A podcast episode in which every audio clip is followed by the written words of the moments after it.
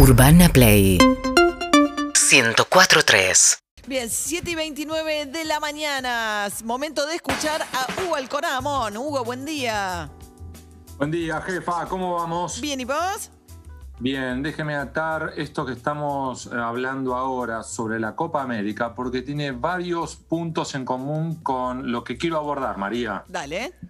Parece sorpresivo, pero mi eje es que pese a todas las declaraciones públicas y todas las acusaciones y va, idas y vueltas, las negociaciones entre el gobierno argentino y Pfizer continúan, continúan abiertas y con la esperanza de poder avanzar. Vos recién hiciste un comentario, María, sobre la Casa Civil de Brasil. ¿Cómo fue que dijo esta persona? No hay nada cierto, no hay nada seguro. Bueno, ¿podrías repetirlo exactamente para la negociación entre la Argentina y Pfizer? Hoy por hoy, ¿qué tenemos? Por un lado, que están intentando negociar con la Secretaría de Legal y Técnica de la Presidencia, que hay un escollo jurídico insalvable, traducido al español, María, es, ¿te acordás aquella ley que se aprobó el año pasado fijando las condiciones para todos los laboratorios, no solo para Pfizer, en la cual establecían que está todo bien, vengan, traigan las vacunas, pero si se ocurre algún caso de negligencia, pueden ser enjuiciados en Argentina, ¿te acordás? Sí, le decían, a ver, que dado que se las aprobaban en una etapa experimental, lo, relevaban a los, a los laboratorios muchas responsabilidades, pero que en caso de haber negligencia, ahí sí podían ser responsabilizados. Correcto, y eso es a su vez lo que pone en alerta a Pfizer, no solo a Pfizer, pero en particular, que reclama que de, en estas condiciones ellos no pueden traer las vacunas a la Argentina. De todos modos, es interesante los movimientos que ha tenido Pfizer en las últimas semanas. A ver, primero, te cuento, activó los protocolos de compliance. Vos sabés bien lo que eso significa.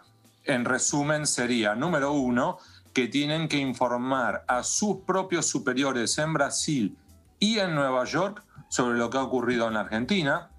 Si es que hubo alguna cuestión indebida con el gobierno, tienen que reportarlo y esto a su vez eventualmente tienen que informarlo ante la SEC, que es la Comisión de Valores de los Estados Unidos.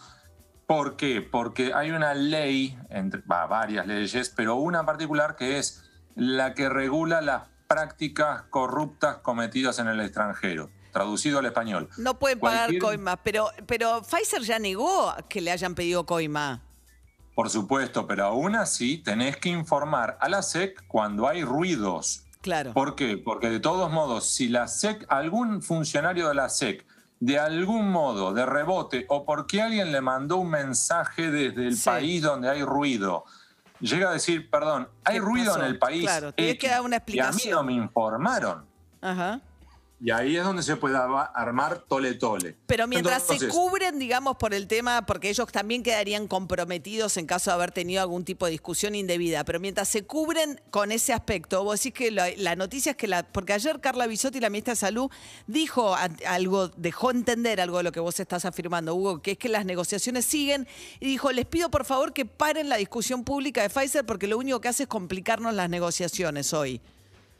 Pues esa frase la podría decir la gente de Pfizer porque es casi exactamente igual a la que te dicen. Si llamas a Pfizer, a todo el equipo de comunicación, lo único que te van a responder es eso. No vamos a hacer comentarios porque no queremos complicar las negociaciones. De hecho, ese es el gran objetivo de Pfizer. Pfizer todavía se ilusiona con facturar millones de dólares con las vacunas que quiere vender a la Argentina. este es el punto primordial. Pero vos decís que el principal escollo sigue siendo la palabra negligencia, que está en la ley, que se aprobó y que eh, por eso lo discuten ahora con la Secretaría Legal y Técnica, a ver si sacan algún tipo de eh, modificación, decreto para sacar la palabra negligencia. O la otra sería esto que de lo que habló Ginés González García, que tengo entendido, Hugo, que se usa en Uruguay, pero que es polémico también, que es que vos, el que se va a vacunar, llena un formulario en el que le dice a la empresa farmacéutica, no te preocupes, no te voy a acusar de nada. Esa podría llegar a ser una opción según el gobierno argentino. lo que te dicen desde Pfizer es, acá hay un problema legal que debe ser solucionado con, un, con una variante legal. El camino de, para solucionar el escollo jurídico que la Casa Rosada hoy define como insalvable, pero que intentan remediar es, o tenés que impulsar una nueva ley que derogue la ley del año pasado, o tenés que emitir algún tipo de, de decreto de necesidad y urgencia que reforme esta ley, pero que en definitiva esa palabrita negligencia salga de órbita. Número uno. Número dos, este punto de la exención de responsabilidad es posible, es algo bastante habitual en varios países. Cuando después que hablamos entre nosotros, María, estuve averiguando, y ocurre incluso en Cuba, donde para los estudios tenés que firmar una exención de responsabilidad. Por supuesto que en Cuba todavía están en los mm. estudios de fase 3, con lo cual es distinto. Pero digamos, esa es una posibilidad. Y déjame cerrar. Sí, eso es frecuente este cuando los pacientes entran en experimentos, ¿no? Tienen que eh, firman eh, a cambio de entrar en, en, procedimientos experimentales como un relevo de responsabilidad al laboratorio. Claro, porque a su vez lo que argumentan una y otra vez los laboratorios es este tipo de procesos para vacunas o medicamentos es un proceso que lleva una serie de protocolos, una serie de fases y naturalmente toma un determinado periodo que a veces insume años. Bueno, en este caso nosotros hemos reducido, digo, nosotros como mundo, el mundo redujo un proceso que habitualmente toma años, lo redujo a meses. Con lo cual pueden aparecer eventualmente alguna sorpresa, algún efecto, efecto adverso, algún tipo de derivación desconocida en el corto plazo, que de aquí a unos años te salga que había un problemita en algún tipo de periodo, etapa de la vacuna. Y entonces lo que te dicen es, lo que no quiero es terminar desfilando por tribunales cuando estábamos todos surgidos por poder inocularnos. Y lo último, María, recién vos mencionaste que una de las dificultades que puede afrontar la Copa América en Brasil es que los líderes de oposición dicen, momentito, nosotros tenemos una comisión parlamentaria que está investigando el proceder de Bolsonaro durante la pandemia y que entonces en ese contexto tenemos que revisar todo lo que se está evaluando ahora sobre la Copa América, ¿no es así? Ajá.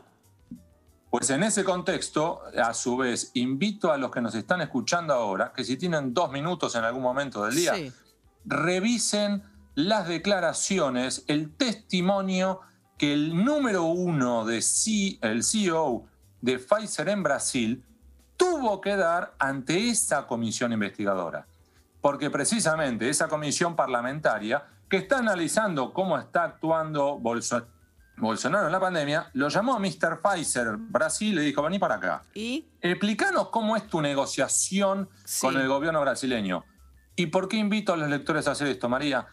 Porque hay hasta cierto punto un notable paralelismo con lo que ocurre o parece que está ocurriendo en la Argentina. Muy breve. Número uno, porque ofrecieron varias veces vacunas y el gobierno brasileño no definió. Número dos, porque sí, una de las cosas que reclama el gobierno argentino era, me dabas muy poco tiempo. Sí. Y eh, en Brasil pasó lo mismo, les daban para que definir el gobierno brasileño en 15 días. Sí. Número tres, el gobierno brasileño decía, las cláusulas que me querés imponer son, son leoninas. Claro, bien. Y a su vez, Pfizer dice, no son leoninas, son las que te puedo ofrecer, esta es la versión de Pfizer, por supuesto, y la que ofrezco a todos los países del mundo. Y número cuatro, porque Pfizer dice, tan jodidas mis cláusulas no pueden ser cuando ya las aceptaron 110 países. Brasil al principio no aceptó, al final sí. Bien. Por eso digo, el espejo brasileño puede ser interesante para entender lo que ocurre en Argentina. Hugo Alcoramón, te mando un beso y gracias. Urbana Play, FM.